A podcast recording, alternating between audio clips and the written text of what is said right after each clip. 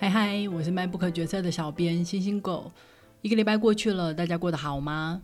上个周末我看了大受好评的《灵魂急转弯》，大家有没有看过这部片呢？我觉得这部片完全就是拍给大人看的动画，小孩真的看得懂吗？里面讨论的问题是人生的意义，哎，要经过一些人生的历练，才会对这个问题有比较多的想法吧。电影里面我最喜欢两个段落。第一个段落是主角他完成第一次演出以后，觉得哇，他的梦想终于实现了，接下来他的人生一定就会变得不一样了吧。但是当他走出爵士酒吧以后，面对空荡荡的街道，只感觉到一种观众散场之后的空虚。他忍不住转头问早就功成名就的前辈：“接下来要做什么？”前辈一脸了然于心的回答他：“你现在就回去睡觉。”然后明天再来做一次一样的表演。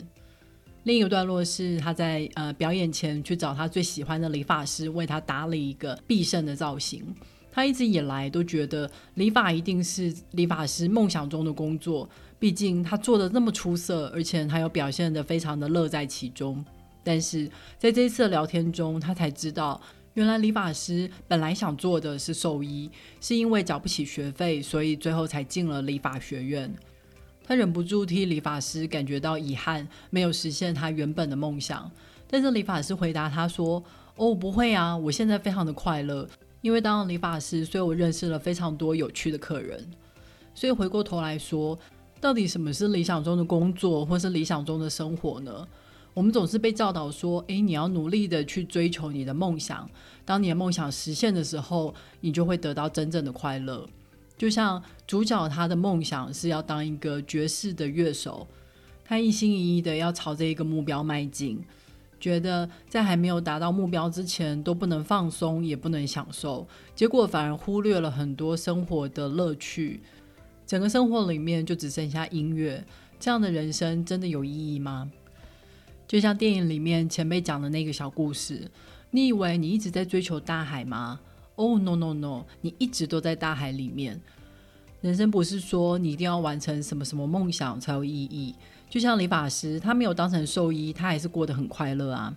所以最重要的还是有没有办法积极的去体会生活，活在当下。不过这个道理也是等到我三十岁之后，才慢慢的体会到什么东西对自己来说是重要的，什么东西是别人定义的价值观，可以不用去理会。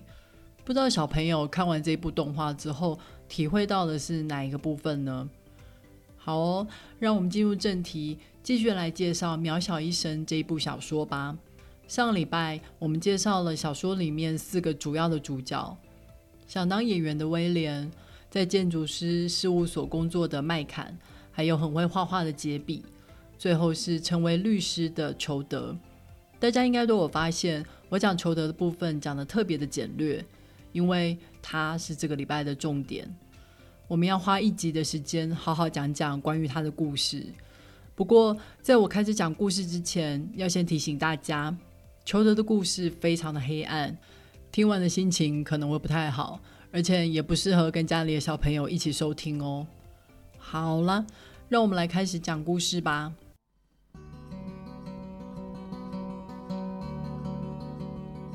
上个礼拜有说到。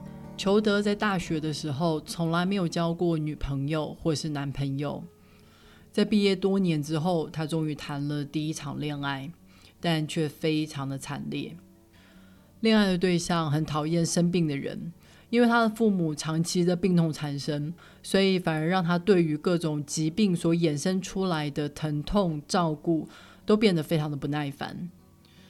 当他看到裘德因为腿伤疼痛，需要以轮椅代步的时候，第一次他先是故意的绊倒了裘德，让裘德受伤；第二次他就出手打了裘德，之后打的一次比一次还要严重。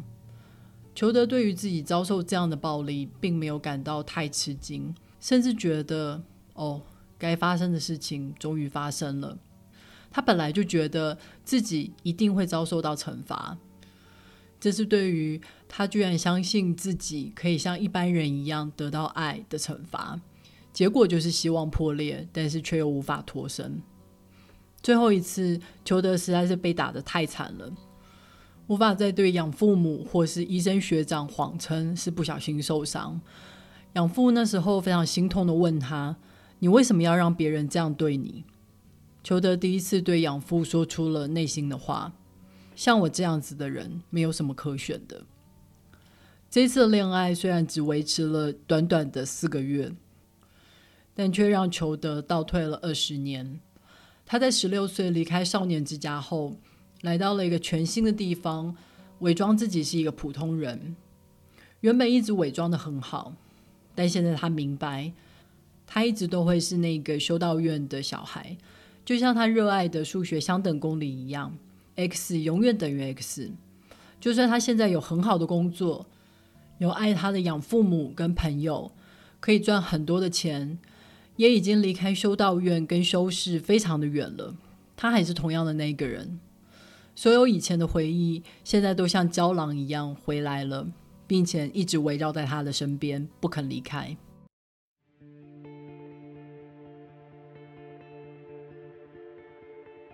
在修道院的时候，修士总是嫌他太顽皮、太不受教，他应该要当一个乖小孩，要他做什么就该照办。要他脱衣服就要脱衣服，要他蹲下就要蹲下。但有时候裘德明明照做了，却还是避免不了一顿皮鞭。只有陆克修士会温柔的对他讲话。他跟裘德说：“裘德就像他死去的小孩，他想带他一起去露营，住在海边的房子里。”裘德觉得陆克修士一定是全世界唯一爱他的那个人。他一直把这个愿望摆在心里。所以九岁的时候，当路克修士问他要不要跟他一起离开修道院的时候，他毫不犹豫的就答应了。坐在车子里的时候，裘德一直在期待什么时候可以看到大海，什么时候可以一起住在海边的房子里。但是他们哪儿都没去，只是沿着公路一直开，每天住的就是公路旁的 motel。路克修士出门的时候会把门反锁。他跟裘德说：“只要裘德一出去，就会被修道院抓回去。”过没多久，卢克修士就跟裘德说：“钱用完了，没有钱盖房子，需要他的帮忙。”所以他开始带一些陌生人回来，让裘德跟他们做一些以前跟其他修士一起做的事。一开始，裘德还会计算客人的数量，想着如果哪天赚到足够盖房子的钱。就可以停止了。后来，裘德开始算岁数，想着等他十岁的时候就会停止了。又过了一年，等他十一岁的时候就会停止了吧。但后来他渐渐明白，这一切都不会停止。而且，陆克修士每次讲的故事都不一样。有时候讲的是他的儿子过世了，有时候讲的是他最疼爱的外甥。陆克修士跟其他人也没有什么不一样，也要求他做一样的事。他白天的时候要陪陌生人睡，晚上的时候还要陪陆克修士睡。有一天，裘德发现，如果受伤的话，当天就可以休息，所以他开始故意的去撞墙，或是想办法从楼梯上摔下来。很快，陆克修士就发现了他这一点心思，所以就教了他另外一个替代方式。他跟裘德说：“如果觉得自己很脏的话，就拿刀片割自己，这样他身体里的污秽就会随着血流出来而变干净了。”裘德觉得这真是一个好方法。割自己的时候有一种私密性跟操控性，他觉得只有在割自己的时候，身体是属于自己的。这种日复一日、年复一年。在某天有迁徙的日子，在一次警察破门而入之后结束。陆克修士被带走，裘德则被送往少年之家。现在，裘德服务的对象成了少年之家的辅导员。有时候，裘德会有点想念陆克修士。以前在 motel 的时候，如果客人太过的粗暴，修士就会冲进来把客人赶走。现在，没有人会来救他了。修士还教了他怎么让自己变洁净的方法，不是吗？裘德觉得自己就是太不知足了。每次当他对现状有一点不满的时候，之后就会被更糟的状况来狠狠教训。如果那个时候他能够心存感激的接受现状就好了。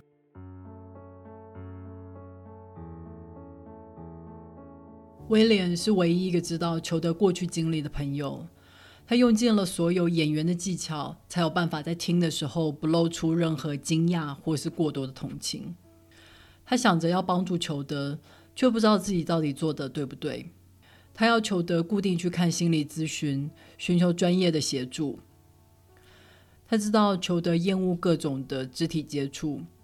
当他拥抱裘德的时候，可以明显感觉到他全身僵硬。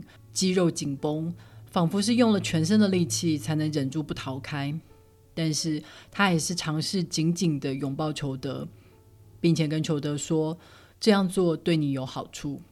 但事实上，他根本就不知道这样做是不是会带给裘德更大的伤害，会不会只是他自己感觉良好而已。他让裘德在他面前脱下衣服，想让裘德知道他的身体很美好。即使布满了伤疤，也都不是他的错。但他还是忍不住会去数裘德有没有新增的割痕。他非常痛恨裘德持续的伤害自己。有一次，他甚至在裘德面前割自己，让裘德感受一下看着爱的人伤害自己的那种心痛感觉。威廉有时候觉得自己一面跟裘德说我会接受全部的你，但是又一面逼裘德。只能做这个，不准做那个，是不对的。就好像他只认可了一部分的裘德而已。但是如果接受了裘德的自残行为的话，那是不是在默许他继续这么做呢？威廉一直跟裘德承诺，永远不会去评价他的行为，希望裘德能够全心全意的信赖他。但现在威廉自己都怀疑。自己真的有办法负担这个责任吗？自己真的能够以爱为名尝试去修补裘德吗？另外一方面，裘德也要求自己要为了这些真的爱他的人好起来，或者至少表现的有好起来的可能性。他依威廉的要求固定去做心理咨询，虽然会面的时候他什么都没有讲，他不可能再把自己的经历讲给第二个人听了。而且他从来就不相信心理咨询，他觉得心理咨询就是在暗示什么都是可以补救的，但是事实就并非如此啊。裘德还是打从心底的讨厌肢体接触，不过他要求自己，至少在威廉主动三次之后，他要主动一次。威廉要他尽量少割自己，但这个需求已经根深蒂固了。他试着转移注意力，当他想割自己的时候，就去烹饪、去游泳、去整理、去打扫，但这些都没有办法缓解他的焦虑。有一次，他甚至拿火烧自己，假装是烹饪时的意外，但烧伤不像割伤那么容易控制。他严重的感染、发烧，被医生学长严厉的警告。好几次，他都想跟威廉说实话。说自己就是没有办法停止割自己的冲动，也从来没有办法享受肢体接触。但他害怕说出这些实话以后，威廉会真的离开他，放弃他。有时候，裘德甚至比较喜欢杰比，会去嘲笑他。三十岁之后，还会有人想要领养他，因为他知道，对杰比来说，他不是一个童年不幸、双脚不良于行的残障。杰比真的在他身上看到了令他羡慕的事情，没有值得怜悯的地方。随着年纪的增长，裘德的双腿问题越来越多，医生学长不得不建议他要考虑截肢。养父母跟威廉都强烈的希望他能够动手术，好避免更频繁的疼痛跟严重的细菌感染。裘德无法拒绝他们强烈希望他继续活下去的心意。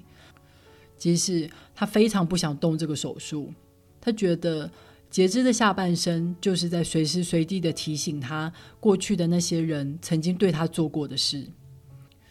他不想让那些人决定他的人生应该是什么样子，但最终他还是为了那些爱他的人动了手术。有时候，爱的确会让你没有办法做自己，即使勉强，还是得逼着自己回应。因为我也爱你。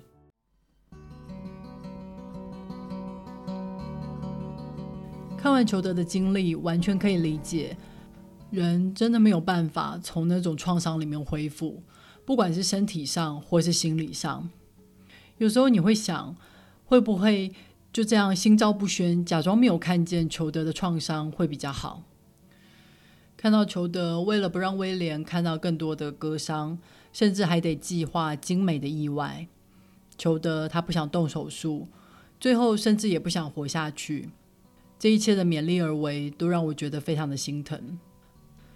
即使作者在裘德的后半生安排了非常多美好的人事物，美好到近乎刻意的程度，但读者完全可以明白，这个人没有办法好起来的。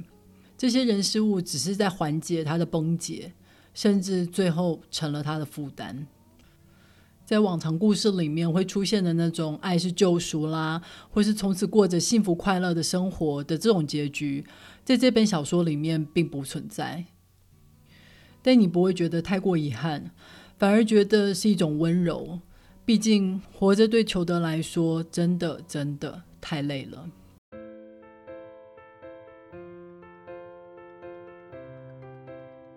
好了。《渺小医生》这一本小说就介绍到这里了。真的很希望你听完我讲完这么黑暗的故事之后，还愿意去找小说来看，因为作者讲故事的功力比我好太多太多啦。小说的封面是个男人紧闭双眼，用手倚着头的照片，一副像要哭出来的模样。一开始看到这个封面，我感觉有些迷惑，不知道这个男人的表情透露出什么样的情绪。后来看了资料才知道，这是一个美国摄影师的作品。作品的名称是《高潮中的男人》。哦，原来是一种快感与痛苦并存的瞬间呐。